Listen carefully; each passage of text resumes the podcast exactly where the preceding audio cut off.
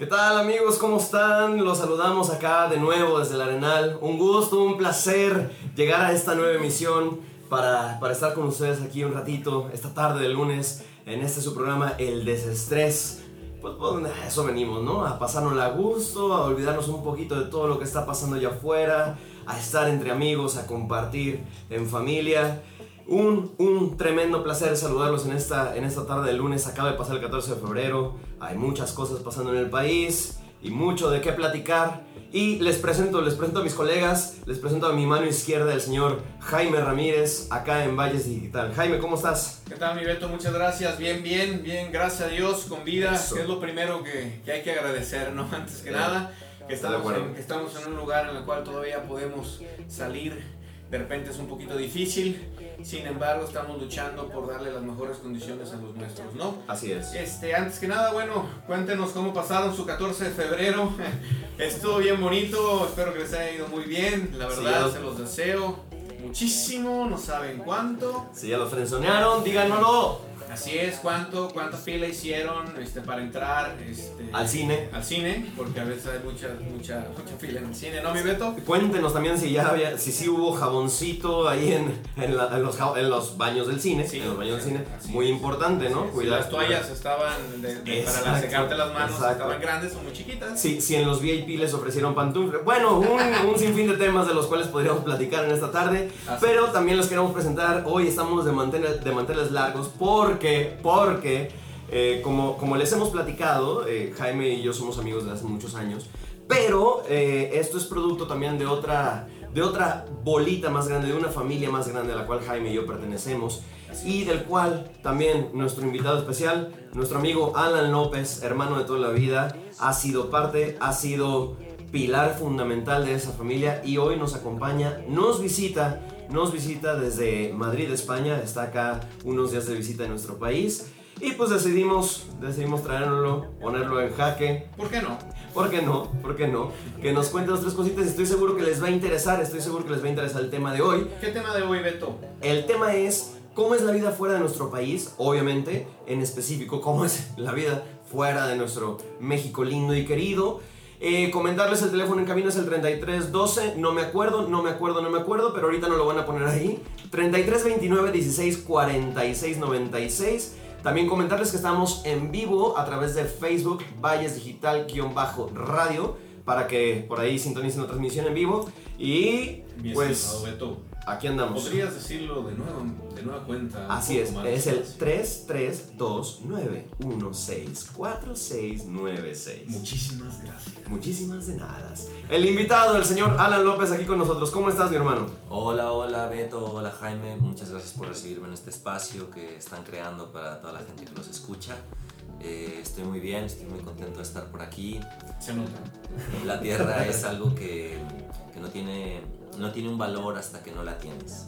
No comprendes cuánto vale hasta que no la tienes. Y como en todo, ¿no? hablamos, estamos hablando, hablamos, hablamos de la Tierra, o sea, como, como físico, o sea, el, espacio, el lugar. meramente a lo que Pues sí, la Tierra, como cuando decimos México es mi tierra. Ok. Eh, hablo de... Hay muchas cosas que uno no es capaz de comprender que van a cambiar cuando uno sale. En mi caso, yo, por ejemplo, fui a un país hispanohablante. Okay. Y yo cuando llegué ahí me imaginaba que, que iba a ser muy fácil, que iba a ser súper sencillo porque iba a entender todo. Okay. Y la realidad es que los primeros tres meses era incapaz de entender la televisión. Wow. ¿En serio? Sí. O sea, sí, obviamente las noticias. No, no, ah, todos tenemos regionalismos, ¿no? Empezando por ahí. Pero no solo las noticias. Estoy hablando de las series de televisión. eh, los chistes estás completamente fuera de contexto y el lenguaje a veces hablan y no entiendes lo que dicen. No sé si nos están viendo ahí en España, pero... Un saludo a todos los que nos están escuchando en España. A, toda la comunidad. Nos tienen flipados. pero oye, eh, empezando por ahí, ahorita que mencionaste los chistes, ¿no? O sea, digo, seamos honestos, somos mexicanos, ah, tenemos muchos chistes de gallegos. ¿Tienen chistes? ¿Allá hay chistes de mexicanos? Eh, no, no, afortunadamente no es un estigma que, que vaya por ahí en los chistes. O por Eh, respeto no te lo contaban a ti. Yo no, creo que también no, puede no, ser, ¿eh? no, los estigmas que carga el pueblo mexicano en el extranjero son muy diferentes a un chiste. Sí, ya con la robada que nos metieron hace 15 cuantos años, yo creo que chistes ya no Ah, otro tema. Pero eso sería en otro, en otro, En otro, en- otro en programa. otro programa. Otro programa. Pero Alan, una, una pregunta, así, ¿cuáles fueron para ti? Y les, y les comento a todos los que nos están escuchando, si, nos, si hay gente que ha estado, que, que, que vive fuera de, fuera de este país, de su tierra, México, mándenos sus, sus mensajes de cuál ha sido su experiencia, cuáles han sido las cosas más difíciles en las cuales han pasado.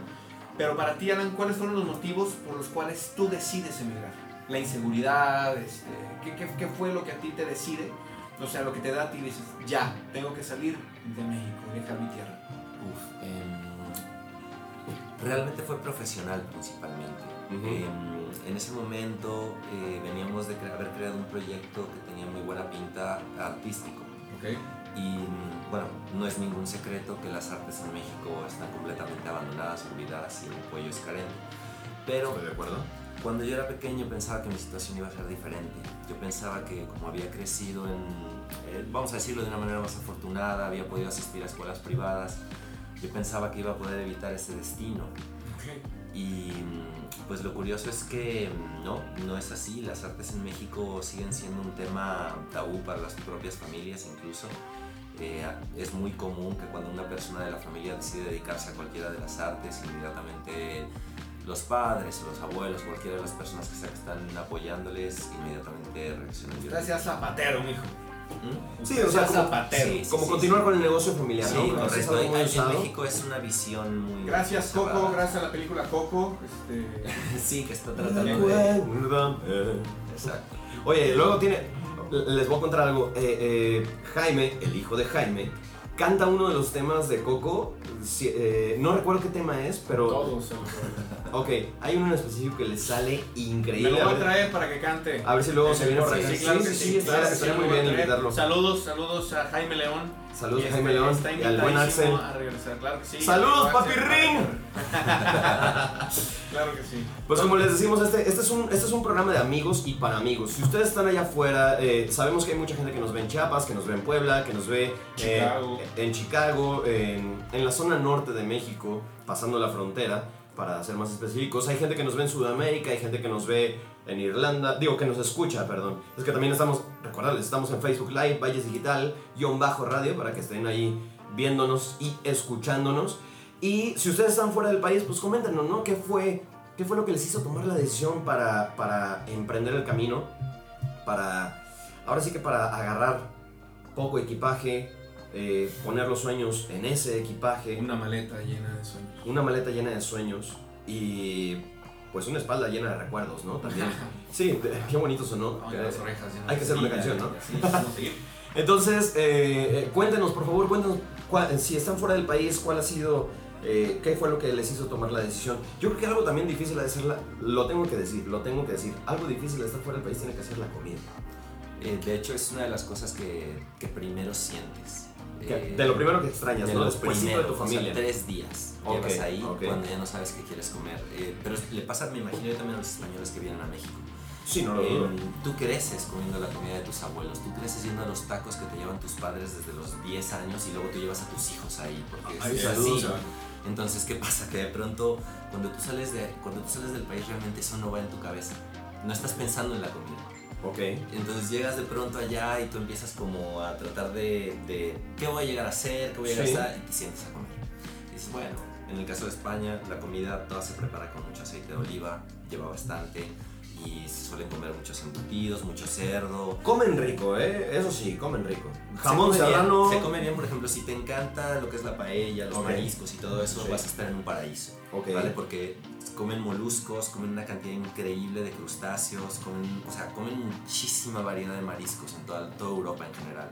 Ok. Yo en mi caso, pues yo Sí. estaba más acostumbrado al ceviche de. Al ceviche de camarón, pescado empanado, cositas así, que son como más de nuestra tierra, más sencillas, por llamarlo de alguna manera, y que luego nosotros adornamos con una serie de condimentos, con una serie de salsas, con una serie de cosas. claro, aguachiles y todo eso. Correcto. Y allá, aquí vamos a ir a pasarla muy bien. Claro, y allá no es así. Por ejemplo, tú llegas a un restaurante, te sientes a comer y puedes pedir unos huevos con jamón. Ok. Va. Entonces tú llegas, te dan los huevos con jamón, pero no hay nada que les puedas poner. Ok. Entonces tú comes bien, comes rico ese día los huevos con jamón. Lo que pasa es que cuando ya has comido cinco o seis veces huevos con jamón en un periodo de un mes y no tienes ninguna salsa, no tienes ningún que poner, no hay tortilla, no hay nada, llega un momento en el que empiezas a pensar en tus tacos, en tus chilaquiles, en la salsa verde, la salsa roja. Sí, porque seamos honestos, los mexicanos de fregados llegamos a nuestra casa, hay tortillas, hay huevo, ya cenaste. No, salsa. Exacto. Siempre hay salsa. En exacto, cualquier mexicano hay una salsa. Sí, en eso estoy de acuerdo. Y si no hay salsa en el refri, hay una Valentina en la despensa. Correcto. Valgas el gol, pero hay una Valentina en la despensa. ¿no? y mira, perdón que meta el gol, pero les doy las gracias si nos están escuchando los de Valentina porque están por allá en España y no saben lo bien que es para los extranjeros que estamos por allá cuando encuentras esas cosas, una lata de jalapeños, cuando empiezas a encontrar que ya están en las tiendas cercanas a ti. El molito. Ayuda mucho. Ayuda mucho. Ya que estás instalado ya que está siendo instalada en la, en la gran España, hombre, Madrid, y, que el Barça, y que el Madrid, que es su madre. Y que Rafa este, Márquez. Ah, ¿cuáles, son, ¿Cuáles son las principales, por cuáles fueron las principales dificultades o barreras que te enfrentaste, ya sea culturales, económicas, laborales? ¿Cuál, cuál fue tu primer encontronazo? Así que dice, aquí vengo el armo, palo. No, pero espérate, ajá, y, y déjame terminar de alimentar eso. ¿Qué fue lo primero que dijiste? Ay, güey, yo creo que me regreso. Porque tú, tú seguro hubo un momento así, sí, Sí, sí, por supuesto, claro. claro. A ver, cuando uno llega a, España, lo primero que ocurre es que te encuentras con un, racismo que no conoces en Latinoamérica. Es diferente. Y ahora, cuando he vuelto y encuentro que, que, nuestro México ha cambiado y que nosotros también tenemos mucha migración, eh, yo soy de las personas que suelen empatizar con las personas que están tratando aquí de encontrar un futuro mejor. Yo me fui a encontrar un futuro mejor. Okay. Lo que puedo decir es que en ningún país del mundo vas a llegar y te van a dar nada. Okay. Yo cuando llegué a España, no durante casi dos años no tuve derecho a enfermarme, no tenía un hospital, no tenía una tarjeta de seguro, no podía enfermarme, no podía romperme nada, no podía caerme, eh, no podía cansarme, no podía parar de trabajar también a la vez. Eso es lo más duro que te encuentras. Ningún gobierno, esto pasa también en México, cuando entra un venezolano, cuando entra, nadie de aquí nos va a llevar al Seguro Social, le van a dar una tarjeta ni lo van a pasar antes que las viejitas. Estas cosas son propaganda de partidos ultraderechistas que lo único que quieren es usar la xenofobia para ganar votos. Ya. Ese es el principal, esa es la principal barrera que cualquier migrante se va a encontrar yendo a cualquier país del mundo. Denle unos lentes a este caballero, por favor. Después de un tequila, que ya me lo se va y no tiene que quedarse aquí para que nos cierren el programa. Puede ser. Okay, okay. Me, me, gustaría, me gustaría continuar con eso ahorita que regresemos. Vamos, vamos ya llegando a nuestro primer corte. Eh, esto, va, esto va muy rápido, ¿eh? Esto va muy rápido. Adiós, amigos. Eh, pero bueno, regresamos ahorita para seguir platicando de este tema. Mientras queremos, queremos también recibir sus mensajes, recibir sus opiniones. Manden saludos, pidan canciones. Aquí ya está la guitarra, ya la tenemos aquí afuera. Al final estamos listos. Oh, y vamos ahorita a regresar con una canción para todos ustedes. A ver qué les cantamos. Adelante, Chavira. Valles Digital. Baby. Oh my god. Amor, no. Regresamos. Ya, estamos, en el aire. ok, ok, avísenme. ¿Qué, dijiste del presidente? No, no, no. pues que ojalá, ojalá no se le distraiga la atención con tanto, con tanto peligro que hay ahorita en nuestro país para nuestras mujeres. Eh, ojalá, ojalá de verdad sí, atiendas. pintar, puede pintar luego. Eh, sí, exacto. Se puede pintar luego, se puede pintar luego. Pero, ajá, exacto. Ponte las pilas porque veo mucha, vemos. Y no hay que maquillar cifras, no hay que maquillar cifras. Unas cosas son muertes de una cosa, otras son cosas muertes de otra. hay mucha, hay mucha indignación ahorita en redes sociales, hay mucho movimiento por ahí. Vaya, creo que ese es un, un, tema que tocaremos más a fondo en otro, en otro momento. Pero, eh, pues vamos a empezar. ¿Cuál, ¿Cuál, quedamos que era la primera? Avísenme, muchachos, por favor. el tequila. El tequila. No hay nadie más. ¿Qué nos dices, Alan? ¿Qué nos dices? ¿Cómo está el asunto allá? Em, a ver, eh, España, concretamente Madrid y Berlín, son dos de las ciudades que tienen el ambiente nocturno más rico del mundo. Es, em, la seguridad que tiene la sociedad les permite a las personas salir toda la noche, beber muy tranquilo, estar muy bien. Eh, les permite regresar a sus casas caminando. Okay. Tú ves, son las 5 o 6 de la mañana, las discotecas van cerrando y tú ves una cantidad increíble de mujeres hermosas que van arregladísimas, guapísimas, salen de ahí, van andando 3, 4 kilómetros a veces hasta sus casas o a desayunar algo, nadie les dice nada. Están seguras. molesta. Están seguras. Nadie ¿Tampoco, sí? Así es. ¿Por qué? Eh, porque, porque hay, porque hay educación, porque hay respeto, ¿no? Lo voy a decir porque desafortunadamente hemos vivido en un país donde se nos ha llevado a, a, no darle valor a la vida. Para nosotros la vida como mexicanos hemos caído en un círculo vicioso y, en un círculo violento. Cuando tú vas a otros países, eh, la gente no es capaz de asaltarte y darte un tiro por un reloj, por una cartera. Eso no existe. O sea, me estás diciendo que... ¿Cuál es el promedio de índice de inseguridad allá? Eso está interesante. Te lo voy a contar mejor con una anécdota. Sí, sí, sí, está muy bien. El esposo de mi madre iba andando por un parque y un chico le sacó una navaja y le pidió la cartera. Terminaron en un bar bebiéndose una cerveza. El esposo de mi madre le dio 50 euros para que saliera de un problema y al final el chico después de un par de meses se los pagó. ¡Wow! ¡Wow! Estamos hablando de una cultura totalmente diferente. este rico mensaje queremos mandar saludos, saludos a mi querido profesor José Trinidad Chavira Vargas. Un saludo muy especial para el ingeniero Ramiro Hernández y para todos los radioescuchas de Radio Digital Valles 1210 de AM, la radio de Arenal, en especial a los del Desestrés. Muchísimas gracias. Gracias amigos, gracias, gracias, gracias. Por el gran saludo. Ahora vamos a contar algo alegre de la fiesta. ¿Qué? Exacto, es, algo alegre, lo que algo muy, alegre. Em, el tequila ya no es un hit, se bebe. Si hay gente a quien le gusta de vez en cuando, después de comer en un restaurante mexicano, una cosa así, se toman un caballito de tequila, lo pueden hacer así. Allá se les llaman chupitos. Entonces toman lo que es un chupito de tequila, cosas así. Mm, hay algunas buenas marcas, obviamente, de exportación que llegan allá, pero no se puede comprar con el tequila de la tierra. Ok. Y realmente cada población, cada país tiene su bebida.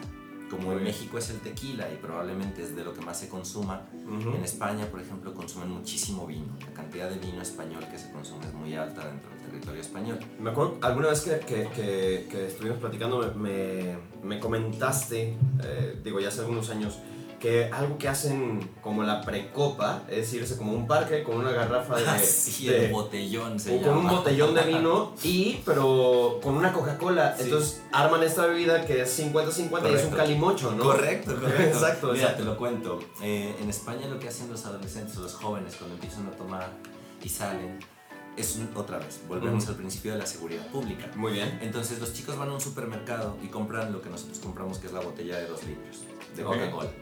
Y luego compran una botella de un litro de vino. ¿Hay Tetra de vino, es cierto eso? Sí. Entonces compran ah, Eso también hay aquí, ¿eh? Eso, sí, claro, sí, Claro, te vas a cualquier super, hay, hay, vino en cajas. Así como yo todavía no soy alcohólico claro, eso ya, es de otro nivel, ¿vale? En España se toma muchísimo, es lo que tienen que saber también. ok. Mucho. Son muy felices. Sí. Bueno, hay muchas razones para hacerlo así. Bueno, entonces llegan, empiezan a beber un poco de cola o vacían la mitad de la botella, le vacían la mitad de la botella de vino adentro, la van moviendo de camino al parque, llegan al parque, cada uno se sienta con su botella, le llaman a hacer botellón, y tienes grupos de amigos en el parque, todos bebiendo, todos pasándoselo bien, conociendo chicos, conociendo chicas, con Fíjate que hace dos semanas fueron las fiestas aquí, aquí en el Arenal y también lo mismo, ¿eh? Con la botella en medio ah, claro, y, todos y, y, hasta se traían y cada, y cada bolita, cada bolita de amigos con su banda, cada uno con su banda y ni quien dijera nada. Y nos platicaron también hace, hace dos semanas que eh, eh, eran las 9 de la mañana y la gente seguía aquí en la plaza. Entonces, eso habla muy bien también del municipio. nosotros no estábamos, no estábamos a las 9 de la mañana, pero este, don, don Rafa, que nos hospedaron. muy padre, muy padre, la verdad. Este, y mi Alan, por ejemplo, ahorita, ¿ya cuánto tiempo llevas ya en España y cómo la llevas ya en este momento? nueve años ya. Wow. Sí.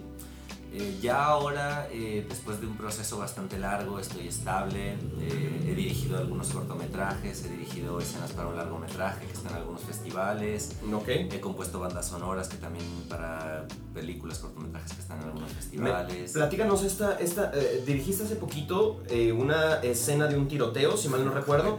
¿Cómo se llama la película? ¿Dónde la puede ver la gente que nos está viendo acá en México o en algún país? Digo, para que, para que conozcan tu trabajo, ¿no?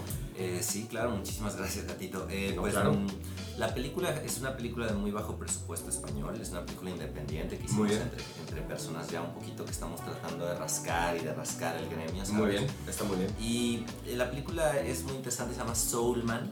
la película, okay. Soulman la película, porque está basada en un cómic del mismo nombre. Ok. okay que era un cómic muy pequeñito, de un tiraje muy pequeñito que se estuvo vendiendo en Barcelona, más o menos en los 90 Ok.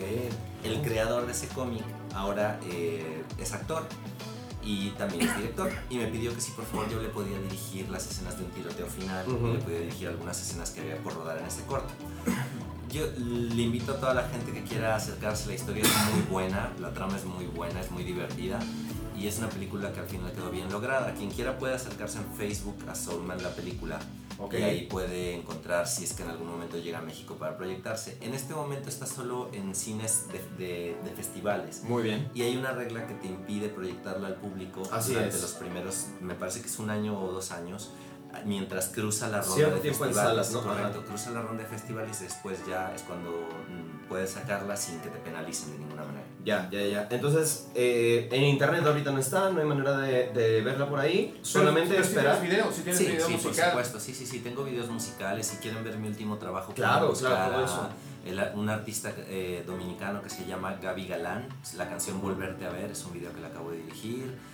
Eh, si quisieran encontrar algo de baile, pueden entrar en Vimeo a Alan López E y ahí pueden encontrar bastantes cosas de portafolio y de video, videografía. Porque sí, había dicho, él, comentó en su momento de cuando te quieres dedicar a cuestiones culturales este, o artísticas, pero no hemos comentado a lo que él se dedica. Él es un, él es un tremendo productor. Es un productor loco. Tiene músico. Es un productor loco. Musical es un productor este, loco. Director, etcétera, etcétera, etcétera. Es este, bueno, sabe interpretar muy bien también cuando. Y los sándwiches de queso le quedan de poca madre. bueno, vamos un cortecillo por ahí, nos están diciendo en cabina. Eh, vamos a, a, continuar con este tema que está muy muy bueno. Mm, si ya están participando por ahí, háganoslo saber a través del WhatsApp que es el 3329 164696 3329 164696 Estamos transmitiendo desde Valles Digital Radio, el Arenal Jalisco en el 1210 de AM. Comentarles que ya tenemos anuncios disponibles para ustedes. Hay planes que pueden elegir mensuales, anuales, bimestrales, semanales, quincenales. Estamos a sus órdenes con todos estos anuncios. Regresamos después de una breve, de una breve pausa. Porque hay mucho que contar. Tomando el tema del día de hoy, los españoles. Oh, yeah. Cuando un mexicano vive lejos del país y bueno, a nuestro invitado le tocó partir, zarpar e irse de mojado para España. Así es. No, no, no, no sé si ya lo habíamos mencionado, pero realmente ahorita que mencionas eh, que te dedicas allá a los medios, a todo lo que es contenido audiovisual, todo esto, eh, que a final de cuentas pues estamos en lo mismo, ¿no? De diferente, en diferente área. Eh, la propuesta española que ahorita hay en cuanto a series es brutal, ¿eh? Correcto. Es brutal. Yo, yo sí señalo, meramente señalo a La Casa de Papel, señalo a esta nueva serie. a Nairobi. A Nairobi. Tokio, güey. Tokio. Sí, sí, sí. Donde quiera que estés, róbame. y esta nueva serie, no sé si ya la vieron, se la recomendamos también ahí. Se llama No te puedes esconder y es México, México española. ¿Tú cómo vives Hombre. esa euforia por la casa de papel que seguramente hay allá? Sí, no, España hubo hasta, hasta atracciones temáticas de la Casa de Papel. ¡Wow! Sí, fue un verdadero fenómeno. Okay. Es una de las series eh, hispanohablantes porque empiezas a ver el mundo como una comunidad. Cuando, empiezas, cuando viajas, cuando vives fuera y te tienes que quedar ahí porque no puedes volver a la patria mucho tiempo y tal, empiezas a ver, eh, empiezas a, sentir como que el mundo es un solo país, vamos a decirlo así. Muy bien. ¿Vale? Entonces, cuando en el caso de las series, eh, La Casa de Papel me parece que como hispanohablantes es uno de los proyectos más ambiciosos y mejor logrados del mundo audiovisual. sobre todo estoy muy de acuerdo. Para mí es tan buena como cualquier serie o como una película de Gatsby o como un ¿sabes? Va por ahí. Sí. Demasiado como las series que hacía George Clooney de, Ocean's Eleven, Ocean's 12. Exacto. Para mí está a ese nivel. Sí, no, no, no. La verdad es que, eh, fíjate que yo he leído mucho al respecto y sí he sabido que, que hay una gran comunidad de seguidores, gente que adoptó la, la, la, serie, pero además gente que, que está de alguna forma, eh, no personificando, pero sí eh, reflejando su día a día a través de un poquito de eso que, que, maneja mucho la serie, ¿no? De que somos la resistencia, ¿no? Sí. Entonces también como por el conflicto que tiene mucho, mucho España, ¿no? De aquel lado. Sí, España es un país que tiene una guerra que vivió recientemente. Eh, sí. digamos, la Segunda Guerra Mundial en España terminó mucho después, ya que ellos tuvieron una guerra civil. Y una guerra civil es una de las cosas más dolorosas que puede vivir un país. Como consecuencia, en este momento España, vamos a decirlo así, es uno de los países más izquierdistas de Europa, más pro Europa, más pro comunidad global, más pro... Más abiertos, más sí. Aún así, dentro del gobierno español, hablo de la sociedad en este momento, ¿vale? Vamos a separar sociedad y gobierno. Muy Separados. Por favor. La sociedad española es maravillosa. Okay. La sociedad española es, te reciben, si encuentras a las personas adecuadas, encontrarás trabajo y oportunidades el gobierno español es un poquito más derechista, es un poco como México también. México pasa un poco lo mismo. La sociedad mexicana es cálida, es amable, trata de recibir. Claro. Y luego está el gobierno que es un poco más cerrado, es más de que no te dan cosas si eres extranjero, lo normal, ¿no? Claro. Eh, aún así España pues sigue siendo uno de los países más izquierdistas. Eh, ellos, por ejemplo, con todo el tema del Brexit, ahora mismo tienen, van a tener que una negociación muy dura por la, el Peñón de Gibraltar, que es una península que está entre España y, e Inglaterra. Muy bien. Donde toda la gente que vive básicamente es española. Ya. Pero Inglaterra lo reclama. Oh. O sea, ahí va a estar. Ahí, ahora mismo ahí está caliente el tema. Claro, está, duro. Está duro por ahí. Ok, ¿y tú cómo vives siendo. siendo bueno, obviamente ya, ya te haces sentir como en casa también allá, ¿no? Obviamente ya tienes ese calor de hogar, eh, de alguna forma ya lo tienes allá. No. ¿No? No. Ok, pero mi pregunta va, va enfocada a cómo vives tú los conflictos sociopolíticos siendo extranjero. No, sí, sí, sí. Me refiero. Te voy a decir, es, es, sí te entendí la pregunta y te lo voy a contestar. O sea, porque ¿sabes qué pasa? Que el mexicano pudiera cambiar. No, escucha esto. En el terreno.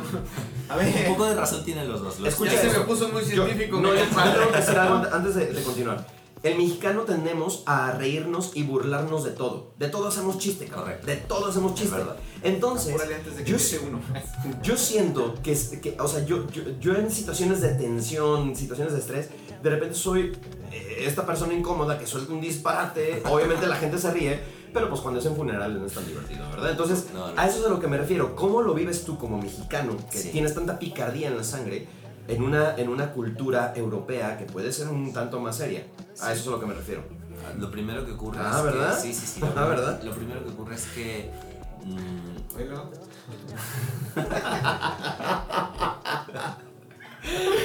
vale, continúa. A ver. Lo, lo, que ocurre es que te vuelves un espectador. Ok. O sea, no eres capaz de votar. No, no eres capaz de alterar esa, socio, esa estructura socioeconómica que está impidiendo que llegues más rápidamente. O sea, los chistes es lo de menos. Así es, pero tiene mucho que ver el carácter. Eh, por ejemplo, en una situación seria, hacer un chiste en España sería algo muy incorrecto. Claro. Mientras que en México nos alivia la tensión. Y es verdad. Exacto. Muchas veces vas en un coche, hay una discusión, una situación tensa y de pronto alguien dice una tontería y todo el mundo está en la risa. Eso en España no ocurre. Es algo cultural. Ok, ok. Ahora, Exactamente. Ahora, bueno, ya, ya me respondió mi pregunta. Yo estoy tranquilo con mi respuesta, no sé tú, no sé. ¿Quieres, ¿quieres más? probablemente yo me quedo satisfecho con esa explicación. Habitualmente. Este, me quedo más satisfecho con la pregunta que hiciste. Este, pero, por ejemplo, ya pasando algo bonito, ¿no? Vale.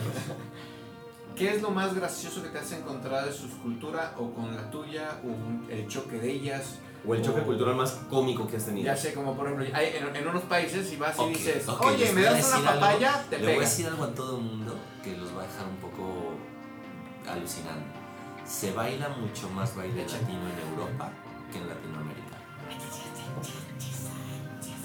Me estás diciendo, déjame entender Me, estás diciendo, que. Se los dije. Se los dije. Voy a, voy, a, voy a citar de nuevo a Jennifer López y Shakira. Me estás diciendo que Shakira y Jennifer López y mucha gente que está en el medio del espectáculo de la música latina ha influenciado a más gente a mover las caderas en Europa que en Latinoamérica? Vamos a decirlo al revés. Jennifer López. No, no, y vamos a decirlo al revés. Jennifer López y Shakira son un producto de la migración latina en Qué bueno que no dijo de mi imaginación porque que triste. Espérate, espérate, espérate. Sí, ah, me explico. Sí, sí. No es que Jennifer López y Shakira hayan influenciado Europa, es que la población latina llevó a Jennifer López y a Shakira a Europa. Ya, ya, ya. Yo sí voto por ti. ¿Sí me da a entender? Hay, por ejemplo, la ah, comunidad. Madrid es una ciudad de, si no me equivoco, no quiero decir una tontería, España me parece que está cerca de los 30 millones de habitantes, todo el territorio español. Solo en Madrid hay 9 mil mexicanos. Ok. Solo en Madrid hay el, no sé, 10 veces más dominicanos, 10 veces más peruanos. ¿Qué, qué, dónde? ¿Cómo es la convivencia? Ahora lo digo. Eh, no, uh, ok. Sí, Ahora, me refiero. La, comunidad, la comunidad mexicana es de 9000. Y lo multiplicas por. Exactamente. La comunidad mexicana es de 9000. Hay 10 veces más dominicanos. Hay 90 dominicanos en Madrid. Está increíble. A lo que me refiero, ¿cómo es tu convivencia ¿Y con. hay españoles? En todos lados. ¿Cómo es la convivencia entre paisanos en España? No hay. ¿No hay convivencia entre paisanos? Somos la única somos el único pueblo latino que no hace comunidad fuera de su país. Sí, o sea, pero, los chinos, de los mexicanos o de los chinos? De los mexicanos. ok, ok, ok. Sí. Va, va, va. Entonces, continuando con este, con este tema, a mí me parece totalmente interesante eh, el, el, ver también cómo es que ustedes han, han, han, vivido esta parte de estar lejos del país y que nos lo comenten a través del 33 29 16 46 96 33 29 16 46 96. Vamos a ir a un corte musical, ahorita regresamos para seguir platicando de la vida fuera de nuestro país, la vida fuera de nuestro México. Vida es lindo. Valles Digital Radio. México ¡Regresamos! Oye, quiero, quiero mandar saludos, saludos que nos, nos han estado enviando mensajes. Le mando un saludo a Lisi, Lisi que me está escuchando, te mando un saludo y un abrazo. Claro que sí. Este, hola primo, buenas tardes, saludos. Un saludo muy especial a mi amigo Emanuel Pérez, excelente amigo y a su gran familia. Buenas tardes, profe. Saludo a mis hijos, nietos, bisnietos, tataranietos y a toda su familia desde Adán y Eva.